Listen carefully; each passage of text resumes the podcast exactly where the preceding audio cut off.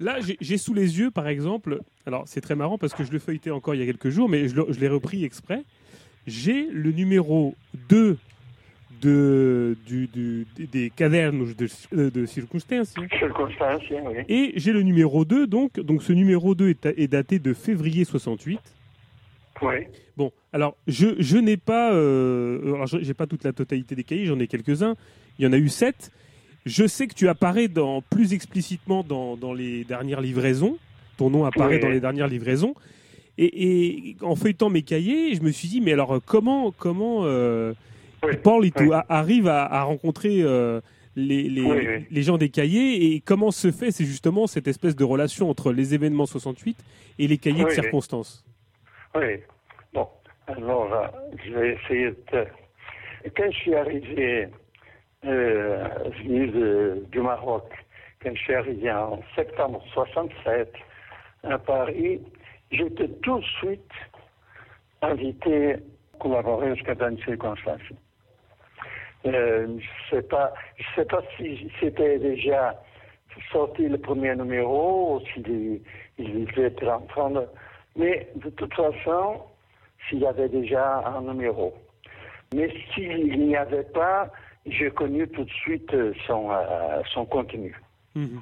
Et ça m'a ça m'a pas du tout plu. Disons que il y avait d'autres choses qui, deux ou trois choses qui me. D'un côté, je me trouvais devant ce type de personnes qui ne me plaisait pas beaucoup ce type d'étudiants de familles riches euh, qui avaient beaucoup euh, d'argent pour étudier, pour, euh, pour s'exiler, etc., même si parfois ils devaient aussi travailler, et qui avaient, bon, je m'appelle, je vais te dire deux ou trois noms dont je me rappelle. mais il y avait Achilles d'Oliveira. Achilles d'Oliveira, si, si, oui, oui. Oui, Fleming, euh, il y avait euh, Flanders. Flanders, exact. Oui, bon. Et, mais moi, je ne les connaissais pas. Hein. Mmh. Mais j'ai vu le type d'article qu'il écrivait et je me suis dit, bon, voilà, c'est intéressant d'avoir des gens de, de l'opposition qui font des études, mais souvent, ça n'allait pas beaucoup plus loin que s'ils étaient à Lisbonne, euh, à Sierra Nova, euh, où on devait jouer un peu plus euh, avec la, censure, mais disons, pour moi, c'était des articles individuels qui affirmaient la compétence la compétence, avec une certaine réflexion politique, d'un certain nombre de personnes. Moi, ça, ça m'intéressait plus. Ça, pour moi, c'était. Et ensuite, ce que je connaissais de ces personnes-là étaient des personnes qui n'avaient aucune expérience, euh, je dirais presque de la vie, du fonctionnement de la société, euh, des mhm. entreprises, euh, des coopératives, le monde du travail. C'était tous des gens qui étudiaient au niveau théorique. Mhm. Et donc, ça m'a pas du tout euh, plu. Et donc, j'ai dit, j'ai dit que non. Ça ne m'intéressait pas du tout. J'ai envie de te poser une question, Hippolyto, qui, qui, me paraît, enfin, qui me paraît très très intéressante pour ce que tu dis. C'est, tu dis, ça ne m'intéressait plus. Pourquoi ça t'intéressait plus? Non, parce que ce type de, de personnes, euh, de l'intellectuel et de, et des gens de l'opposition, mhm. c'était les gens avec lesquels j'avais côtoyé pendant très longtemps à, Sierra Nova. Ensuite, euh, dans le Mar, un mouvement d'action révolutionnaire. Et que euh, c'était tous des gens qui étaient extraordinaires au niveau de la réflexion politique, euh, philosophique, théorique, etc., qui étaient capables de, de disserter longuement sur les acquis du capital et, éventuellement pour, pour critiquer, mhm. mais qui euh, me semblait qu'il y avait toujours un certain côté, euh, je dirais, Je ne sais pas si je peux le dire. tu vois que je suis en train de chercher des mots qui ne soient pas. Pas, ce n'était pas du tout des gens opportunistes. Oui, oui, C'était pas du tout ça. Mais c'était des gens qui avaient une logique de fonctionnement. Mhm. Qui faisaient qu'ils ne voulaient faire des choses qui soient considérées comme très intéressantes. C'est-à-dire qu'ils avaient une certaine recherche de euh, oui, d'un certain type de promotion, de reconnaissance. bien sûr, bien sûr. Comme tout le monde. Bon. Mais moi, je connaissais euh, deux ou trois personnes. Et dans ce groupe, les, gens que je connaissais, mhm. À l'époque, ça ne m'intéressait pas du tout. Ça ne me, ça ne me, comment je dirais, ça ne me donnait des garanties d'un travail ce que je pensais c'était qu'on se mette ensemble tout un, tout un tas de personnes et qu'on essaie de réfléchir sur la situation portugaise. Bien sûr, bien sûr. Mais la situation portugaise comparée avec les situations françaises, puis je commençais à, connaître, tu vois, je, me, je me disais comment se fassent les choses en France, que nous, nous, euh, tous, nous, euh, nous tous considérons comme étant extraordinaire et que finalement, en, en France, il y a des choses euh, qui sont épouvantables et que moi je pensais que, que la démocratie ne permettait pas qu'il y ait énormément de choses qui fonctionnent comme, euh, comme euh, le fascisme. Alors, qu'est-ce qu'il se passe? Quel type de société nous voulons mettre? Comment nous pouvons utiliser ce que nous connaissons sur le Portugal, sur la France, mais aussi déjà sur d'autres pays, sur d'autres expériences? Bon, par exemple, moi j'apportais moi j'avais une connaissance extraordinaire des cadres de gauche, surtout de gauche, qui pendant deux ans j'ai côtoyé en Algérie, mais aussi au Maroc, mhm. parce qu'à l'époque le Maroc avait encore une certaine un certain prestige qui était juste à la fin, parce que pendant un bon moment, euh, le Maroc a beaucoup aidé aussi les mouvements nationalistes. Euh, le roi euh, Mohamed V, je crois que c'était Mohamed V, était un type qui voulait faire des choses de façon différente, qui ouvrait beaucoup, euh, etc. Donc le Maroc avait, euh, il ne voulait pas du tout, Mohamed V, être dépendant de la France, et donc il faisait aussi venir des cadres des pays de l'Est, etc. J'ai eu donc une grande expérience de côtoyer des cadres des pays de l'Est de RDA, de l'Union soviétique, tchèque, etc. Mhm. Et d'une façon générale, moi, ce que je me disais, c'est, merde, c'est incroyable comment ces pays envoient ce qu'il y a de pire chez eux pour, euh, pour venir aider le développement de ces pays. Parce que, d'une façon générale, ils étaient mauvais, tu vois, au niveau de la réflexion, de l'approfondissement des choses. Et moi, je pensais presque que c'était euh, une option politique, des, gens que... Mais non, c'était effectivement, euh, ce que tu avais, c'était toute une autre, un, un type de société de réflexion et de compétences qui à moi m'apparaissait comme très mauvaise des pays de l'Est. Donc, euh, moi, ce que je disais, c'était qu'il fallait réfléchir sur, sur, sur tout, tout cela et pour, pour voir qu'est-ce qu'au Portugal on pourrait faire profiter de l'expérience euh, de l'extérieur.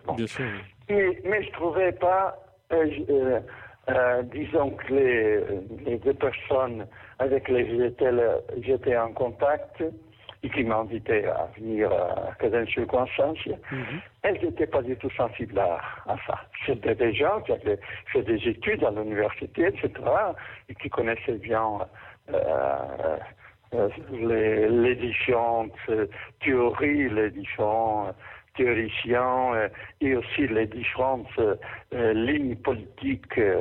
bon. Et, mais qui, n'étaient pas du tout sensibles dans ces réflexions que j'ai faites. Et donc, euh, je dis que ça ne m'intéressait pas du tout. Hmm.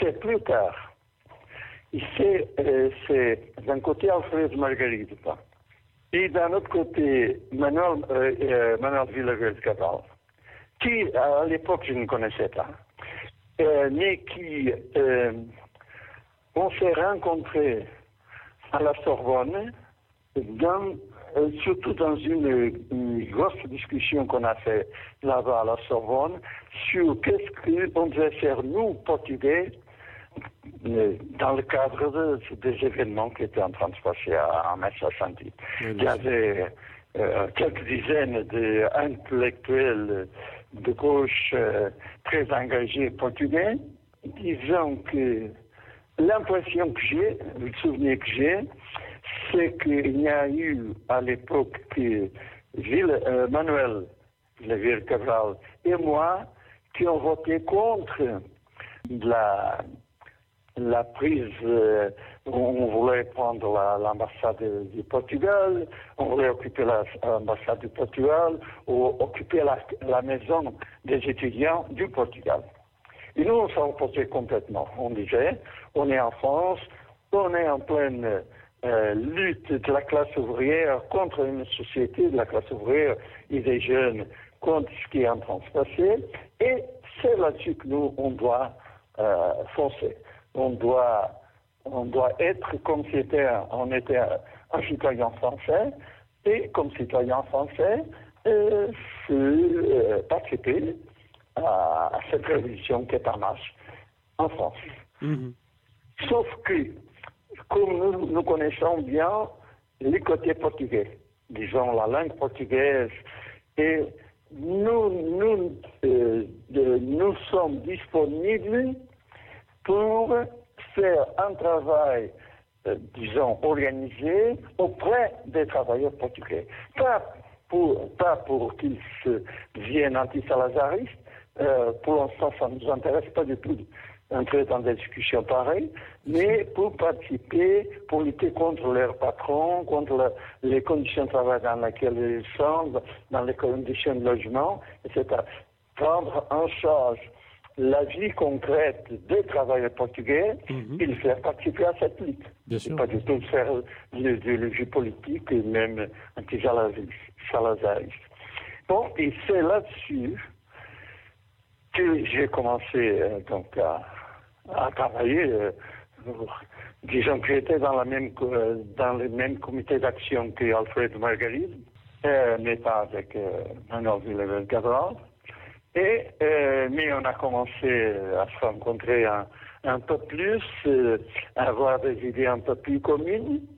Et, et c'est là-dessus que j'ai été à nouveau invité après qu'on avait déjà commencé à discuter euh, l'idée que j'avais, mais qu'il partageait dans une certaine mesure aussi, euh, mm -hmm. Manuel et Alfred Margaride.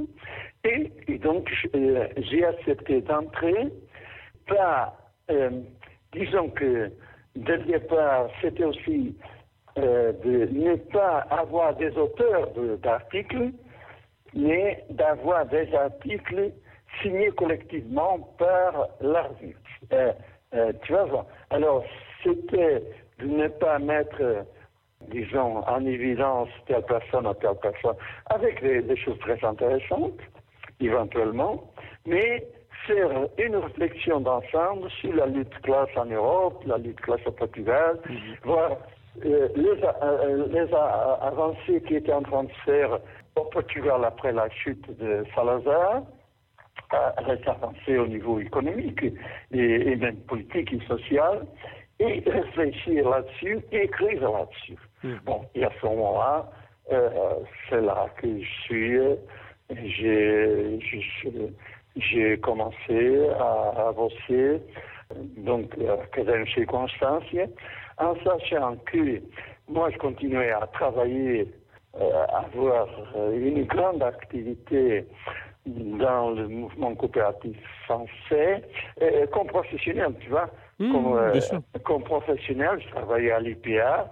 C'était, c'était une coopérative extraordinaire qui m'a aussi euh, ouvert énormément les horizons. Il y, a, il y avait tout un, tout un tas de, gens qui avaient aussi fait des études de, la Polytechnique, de la Sciences Po, etc.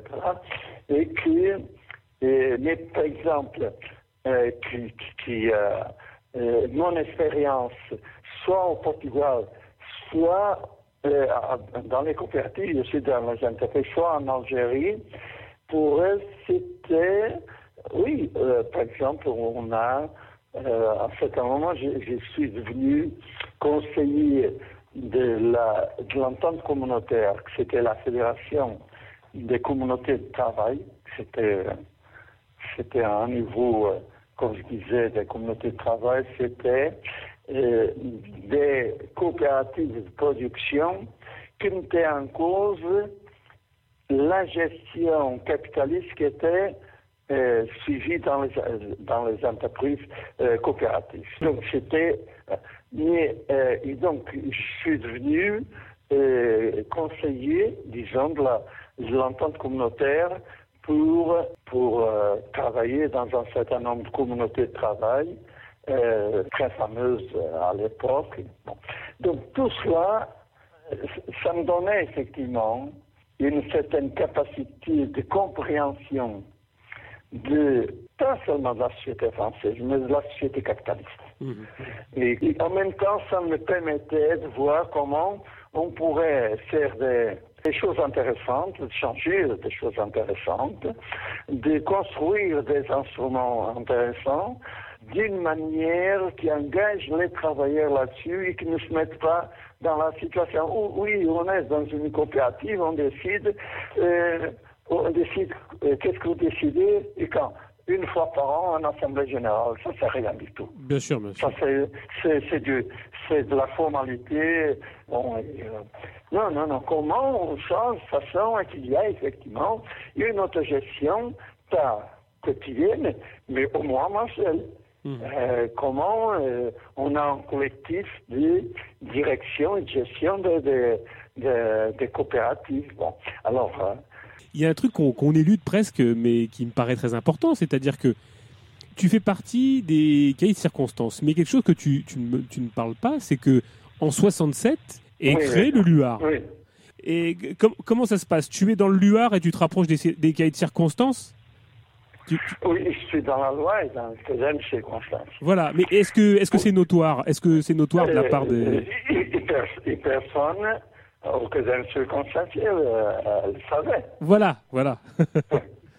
moi, je n'avais jamais. Euh, pour moi, pour moi le cas d'un circonstanciel fonctionnait un peu euh, d'une manière qui me semblait euh, qui euh, était presque le, le rôle d'un groupe de une tertulia un groupe de réflexion sur, euh, sur le fonctionnement de la société et les pistes pour, pour provoquer un fonctionnement plus, euh, qui, met, qui, graduellement permette d'aller euh, dans le sens de la révolution. Mm-hmm. Alors, et donc pour moi, un circonstance, c'était le, le, le, le cadre euh, qui me semblait très intéressant pour réfléchir sur la société en général, mais aussi sur le, Portugal. Mhm. Euh, bon. Mais je pensais qu'il ne faut pas passer la vie. Euh, il y a des choses qu'il faut différentes. D'un côté, il faut préparer la chute du régime mhm. et ensuite préparer des réponses presque comme faisaient tous les autres. Je ne sais pas si tu connais par exemple le groupe d'Antoine Barret et de Mireille Frère qui était. Oui, oui, oui, tout à fait. Et que quand on l'a proposé de, adhérer à la loi, ils ont dit non, non, non, faites la révolution que nous sommes là pour ensuite gouverner.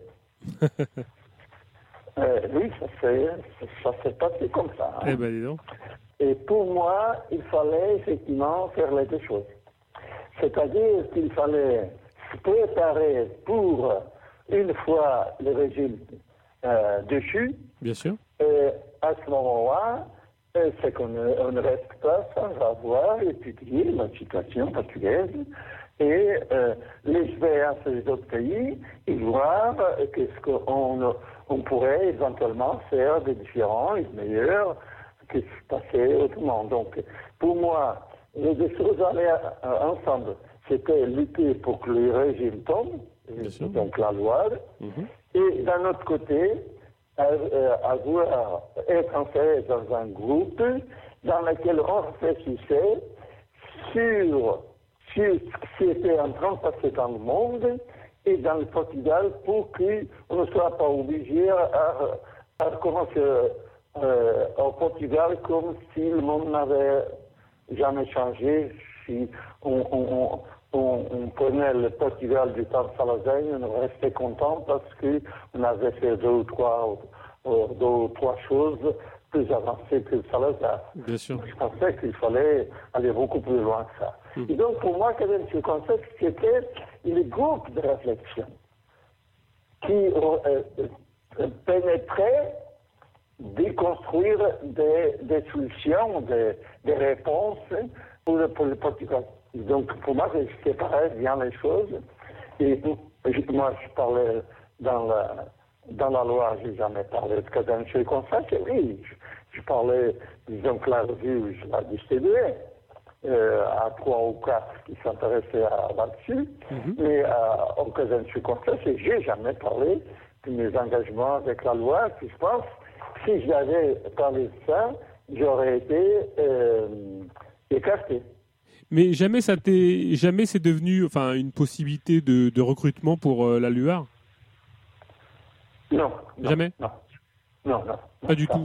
Euh, non, disons que il y avait des nouvelles gens qui arrivaient, mais moi je n'avais pas beaucoup de contact avec eux parce que moi, moi j'avais une vie très très, très intense, mais, mais, disons que l'arrivée, par exemple, Georges Orlave, pour moi, Georges Orlave, il est arrivé comme c'était, euh, euh, comme c'était lui, plus Jean-Fay était ensemble, avait déserté de la marine de guerre. Je mhm. savais que Jean, Jean-Fay était le fils d'un général. Euh, bon, Et pour moi, tous les deux étaient la même non, c'était intéressant, tu vois. Oui, oui. C'était intéressant. Mais c'est en lisant euh, ou en, euh, en écoutant Josala des entrevues qu'il vous a données que j'ai découvert, tous les deux, ils ne se connaissaient même presque pas. Et que ça a été deux démarches complètement différentes. Oui. Et moi, j'étais beaucoup proche de la démarche de Georges Valade que celle de Jean Flay. Bien sûr. Mais je n'ai jamais discuté avec eux hein, euh, là-dessus. Bon, on se rencontrait. Moi, je passais même euh, pas. Euh, ah, euh, oui, on, passait des nuits, on passait des nuits, des nuits à, discuter. Parfois, moi, j'étais. On m'emmerdait un peu parce que moi, je discutais. Moi, je lisais, je discutais, et souvent, je mettais en cause beaucoup de choses. Et donc, Manuel de Casal était obligé à réécrire les choses, etc. disons, parce qu'on discutait, on était d'accord qu'il fallait un certain nombre de critiques que je faisais, euh, euh, étaient prises en compte par euh, l'ensemble. Mais disons que je n'ai pas eu jamais une relation très personnalisée avec chacun d'eux. Par exemple, par rapport à ce groupe de ce groupe de circonstances et je me suis rendu compte qu'il n'y a que euh, Zola et moi qui n'ont pas, euh, ne sont pas installés euh, dans des carrières universitaires. Ben, je sais, oui. Sont tous des, sont des, tous des notables de l'académie. Ben oui, oui. Ah, je ne les critique pas. Oui, mais ça c'est, c'est un peu ce que je pensais qui était qui était derrière leur pensée, leur, leur, leur, leur perspective future. Euh, bon, mais, je constate qu'ils sont tous très compétents dans l'université, tant mieux. est-ce que je peux te poser une question, euh, je dirais, d'ordre sociologique et, euh, et, que tu peux avoir, enfin, je pense que ton recul historique et, ton histoire peut, me, peut, peut peut-être me donner une réponse. Moi, si tu veux, j'ai une critique un peu, un peu forte, un peu dure. Alors, c'est peut-être dû à mon extraction sociale et à ce que je fais, mais est-ce que tu peux, est-ce que tu peux voir une, une, sorte de constante euh, dans, le comportement sociologique des gens issus des classes moyennes, des classes moyennes supérieures et de leur relation à, l'intellectualité? Est-ce que systématiquement tu as été déçu ou est-ce que tu penses que ce sont des gens qui produisent toujours le même type de, de comportement, de discours et finalement sont, sont, très peu au fait de, de mettre les mains dans, dans, dans une lutte ou dans, dans, dans, une action plus particulière ou c'est moi qui me fais des idées? Non, moi je suis beaucoup plus proche de, de l'idée que la grosse majorité, hmm. ces gens-là qui viennent des classes moyennes intellectualisées, c'est pas exactement des classes moyennes, c'était les, les classes moyennes intellectualisées, ils font presque toujours même, euh, le même parcours. Ce sont des gens très intéressants, sont très intelligents et qui, euh, qui ont travaillé euh, honnêtement et ils sont donnés, mais effectivement, il y a des moments, des jalons dans, dans leur parcours qui font toujours les choix qui vont dans le sens de la promotion. Et de la promotion sociale, hein, la promotion sociale, de, retrouver. Euh, moi, euh, j'étais très étonné en France quand je travaillais donc euh, à l'EPA et ensuite à un autre groupe qui était encore beaucoup plus intéressant parce qu'on travaillait avec tout un tas de, grands seigneurs de la France de l'époque et on m'invite comme enseignant à l'université de Saint-Louis. J'ai accepté parce qu'il s'agissait d'une expérience d'enseignement de trois, profs qui ont essayé de faire quelque chose de transversal. Il n'est pas du tout une discipline et que tu donnes une discipline, l'autre donne une autre discipline et l'autre encore une autre discipline. On essayait de construire ensemble. Donc, pendant deux ans, j'étais donc, ça a été les deux ans euh, derniers que j'étais en France. Mhm. Par exemple, quand j'allais dans des, dans des, des réunions de, de moi, j'arrivais jamais à rester jusqu'au bout parce que le type de discussion était des discussions qui euh, me déplaisaient énormément. Et je me disais, non, moi, avec ces gens-là, moi, je, euh, je vais essayer je vais, je vais profiter de cette expérience. C'est intéressant, etc. Ensuite, je viens en Portugal et mhm. tout de suite, on m'invite à l'université d'économie. Et donc, j'ai été deux ans à l'université. Je voulais, j'ai essayé de faire quelque chose de complètement différent. Mais ne partir jamais de la théorie, partir toujours de la pratique, ensuite chercher des, des théories, pour essayer de comprendre la réalité. Bon. Mais effectivement, tous les autres profs me tombaient dessus. Et à un certain moment, j'ai dit non, ça m'intéresse pas du tout. Il y a beaucoup de choses intéressantes. J'ai abandonné l'université.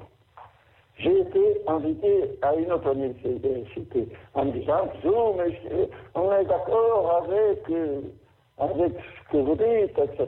Bon, je suis resté un an et je suis parti. C'est-à-dire, que euh, moi, euh, j'aurais un avenir, j'aurais une carrière dans l'université, mhm. qui était très prestigieuse, une carrière très prestigieuse, et à trois reprises, j'ai décidé d'abandonner parce que ça ne m'intéressait pas du tout.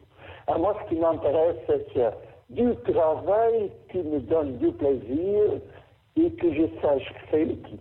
Et ça me donne du plaisir, parce que ça, ça oblige mon intelligence à, chercher continuellement, à travailler avec les gens et à faire évoluer les gens, mhm. et, à, apprendre euh, des choses qui, qui, je pense, vont dans le sens d'une société meilleure. Euh, tout.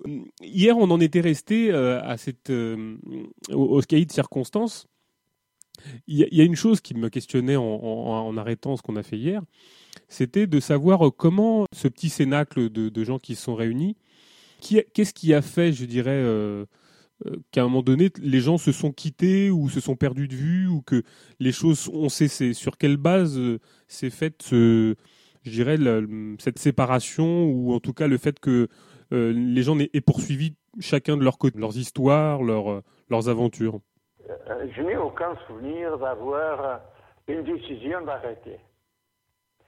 Mais je crois que c'est passé peut-être en 69, je crois, ou 70. Je ne sais pas le dernier numéro de, de Cazen, je sais de quelle date. 70. oui, c'est 70. Disons que d'un côté, à l'époque, il y avait beaucoup de gens qui étaient un peu regardés c'est un changement qui était en train de se passer au Portugal. Donc ça nous poussait et moi, et moi j'étais parmi ceux qui, qui étaient poussés par cela, à étudier davantage comment le capitalisme, la bourgeoisie était en train de s'installer au Portugal avec des idées nouvelles. Il y avait à l'époque un secrétaire d'État très progressiste, entre guillemets, c'était Roger Martins. Bon. Et donc, on discutait beaucoup là-dessus. Mais je crois qu'à un moment donné, ça commençait à tirailler dans divers sens.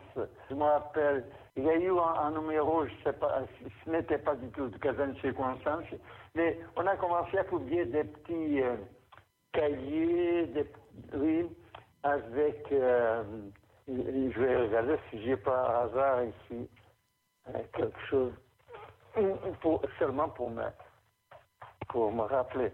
Mais je sais qu'à un moment donné, il y avait des choses qui allaient dans un certain sens, non, je ne l'ai pas, dans un certain sens, comment je dirais, qui était, qui n'était pas anarchiste, qui n'était pas. Je, je, me rappelle qu'à l'époque, euh, il y a eu par exemple une illustration qui a été construite par oui, deux ou trois gens de, de circonstances. Marie, euh, peut-être valadas, euh, mais d'autres aussi, qui étaient tous dans le même sac. Mao Tse-tung, Che Guevara, euh, Fidel, je ne sais pas si... Euh, il y avait en fait un mélange et je me rappelle que ça avait provoqué un certain, euh, euh, pas tout à fait mécontentement, mais un certain malaise. Bon, je ne peux pas te dire franchement comment ça s'est hein, arrêté. Mais comme euh, j'étais parmi ceux qui étaient plus, plus impliqués au, niveau d'habiter assez proche, de vivre presque les uns avec les autres. Moi, je n'étais convoqué que lorsqu'on faisait une réunion un peu plus organisée pour discuter, pour voir quelle était, qu'on allait faire ensuite, quelles étaient les pistes pour essayer de, creuser et de discuter. Et ensuite, chacun essayait de faire des lectures, notamment sur ce qui se passait au Portugal, hmm. avoir des informations, etc. Bon, et à un certain moment, je, je n'étais plus. Euh, j'étais aussi, je travaillais aussi avec les cahiers de mai. Il y avait une revue française assez intéressante qui était les cahiers de mai. Mhm. Euh, et, et, moi, je, moi je, collaborais beaucoup avec eux. Disons qu'à un certain moment, oui, j'avais été aussi en Italie, là, à l'automne rouge, mais disons qu'à un moment, peut-être on s'est un peu fatigué les uns, euh, les autres. Euh, c'est un peu comme ça, je n'ai jamais discuté la question avec, euh, ni, ni, avec Manuel, avec lequel je, me rencontrais assez souvent, ou avec Alfred Marguerite. Euh, bon, disons Jean-Frey, je crois que c'était que Jean-Frey a commencé à, rencontrer euh, un copain anarchiste qui venait, euh, un copain à moi, anarchiste qui venait souvent en France. Mm-hmm. Bon, et disons que les choses ont commencé à tourner d'une autre manière Et moi, ça m'a pas tout ça ne m'a pas questionné beaucoup là-dessus. Je ne me suis pas questionné là-dessus. Est-ce que tu penses qu'il y avait une coloration politique plus particulière au cahier de circonstances ou est-ce qu'elle était relativement entre deux eaux? C'est-à-dire, euh, est-ce qu'elle avait vraiment une, une matrice intellectuelle euh, très particulière, plus marxiste, plus euh, liée au, au, marxisme ou à l'anarchisme ou à quelque chose de... Comment tu l'évaluerais, cette, cette problématique politique ah moi, je, je, pense que pendant très longtemps, ça a été essentiellement marxiste. Un marxisme qui venait un peu de la ligne presque trotskiste de Castoriadis, le socialisme au Paris, euh, Jacques Deutsch, euh, c'était euh, pas du tout le, marxisme orthodoxe, plutôt, plutôt, critique, mais je crois qu'effectivement, était essentiellement un marxiste. Oui, parce que, en fait, même moi, je me suis rendu compte plus postérieurement, enfin, au-delà des éventuels, parcours personnels hein, pour certains anarchistes ou Alfred Marguerite, je crois qu'il a, il a fait une histoire du marxisme au Portugal, sauf erreur, qu'effectivement la, la, la, lignée est quand même, euh, enfin, celle d'une analyse économique des choses. Enfin, il faut quand même se saisir d'un outil et d'un bagage euh, propre à l'économie politique euh, marxiste pour, pour entrer dans, ces, mhm. dans ce type de catégorie d'analyse-là. Enfin, en, l'occurrence, moi, c'est un peu l'approche que je me suis dite. Et qu'est-ce qui fait qu'à un moment donné, parce qu'en en fait, on a l'impression que en suivant les deux parcours parallèles, on, a, on a, ébauché un, une première manifestation qui est celle des quais de circonstances. Mais globalement, on s'aperçoit quand même que ton, le, début de ton, ton, ta participation au Luar et la fin des quais de circonstances, euh, tout ça est un peu, euh, un peu parallèle et un peu presque les engagements. la même époque. Oui, la même époque et, que les et que les, il y a un moment donné où les choses bifurquent, c'est-à-dire que cet engagement s'effectue en 67 68 pour euh, les cas de circonstances. Et puis, ce, bon, 70, il y a quelque chose qui, qui repart, une autre chose. Bon, on va peut-être aborder la, la, question du luar, mais est-ce qu'il y a quelque chose de, de particulier qui arrive pendant ces trois ans-là? La seule chose a été effectivement la, la période de, où beaucoup de gens ont cru que Marcel Caetano qui était susceptible de changer les choses. Ça, c'était le climat général qu'il y avait à l'époque. Hein. Mm c'était qu'il y avait, il y avait des, informations, qu'il y avait tout un tas de gens, notamment de gauche, qui commençaient à rentrer au Portugal et que euh, plus ou moins c'était possible de, vivre euh, au Portugal. Bon, là, c'était. Mais euh, je me rappelle que là, on avait un certain moment, et ça peut-être va faire euh, reflété dans les peut-être dans les deux derniers numéros, c'est qu'on analysait davantage, davantage les questions du capitalisme au Portugal et de la guerre coloniale. Et disons que c'était la guerre qui euh, euh, allait faire que régimes, un régime ne puisse pas trop durer, sauf que le capitalisme, la bourgeoisie portugaise, était en train de se reconvertir et euh, de vouloir pousser Caetano à libéraliser le Portugal. Et euh, ça, on, discutait beaucoup, mais euh, je n'ai aucun souvenir des gens dans le groupe qui puissent penser à rentrer ou à que euh, ça valait pas la peine de continuer à lutter. Ce qui me passe par la tête, c'est que quand même la façon comment on travaillait, au moins depuis 68, 69 et encore au début de 70, c'était une manière euh, collective. Hein. C'est-à-dire que euh, on faisait toute une réflexion même si les écrits étaient souvent Manuel Villaverde Cabral, qu'il donnait, euh, c'était lui, disons, presque le principal, celui qui euh, rédigeait la plupart des textes, et qu'il donnait toujours en fait une orientation marxiste, même si elle n'était pas un, un marxisme orthodoxe.